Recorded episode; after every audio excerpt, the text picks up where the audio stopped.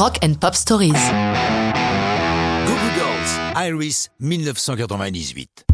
Passer à côté des Goo Goo Dolls eût été dommage. Durant les années 90, entre rock alternatif puis rock plus mainstream, ils nous ont gravé quelques perles, Iris étant leur plus grand succès. Le trio originaire de Buffalo, dans l'État de New York, est constitué de John Resnick au chant et à la guitare, de Robbie Takak, bassiste et chanteur, et de George Tutsuka à la batterie, qui sera remplacé en 1994 par Mike Malinin un peu avant que le groupe ne devienne vraiment célèbre. Ce n'est pas le seul changement dans le trio. À l'origine, Robbie est chanteur-leader, bien que ce soit en principe le rôle de John Resnick. Mais il est ultra timide et angoisse d'avoir à tenir le devant de la scène. Il s'enhardira à partir de leur troisième disque, sur lequel il chante cinq titres. Le grand public fait un triomphe à l'album A Boy Named Goo, qui est certifié double platine.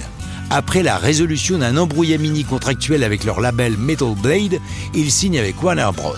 C'est à ce moment qu'ils sont contactés pour composer une chanson de la bande originale de City of Angels, une comédie romantique dont le rôle principal est tenu par Nicolas Cage. Il y interprète un ange envoyé sur Terre pour aider les humains à réussir leur passage de l'autre côté. Oui, mais voilà, il tombe sur une humaine, Meg Ryan, dont il tombe amoureux et se retrouve face à un dilemme.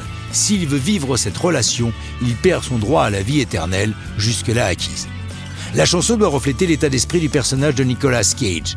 John Resnick, qui l'écrit, nous explique Je pensais à Steve qui doit renoncer à son immortalité pour vivre son amour. Je me suis dit Waouh, c'est une situation dingue d'aimer quelqu'un au point de renoncer à tout. C'est lourd à porter.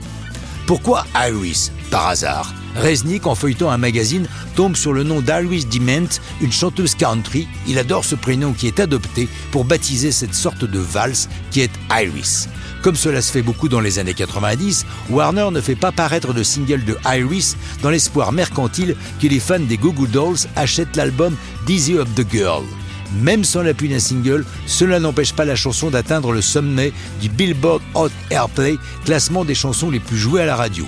Iris leur vaut trois nominations Grammy Awards comme chanson de l'année, disque de l'année et meilleure performance groupe.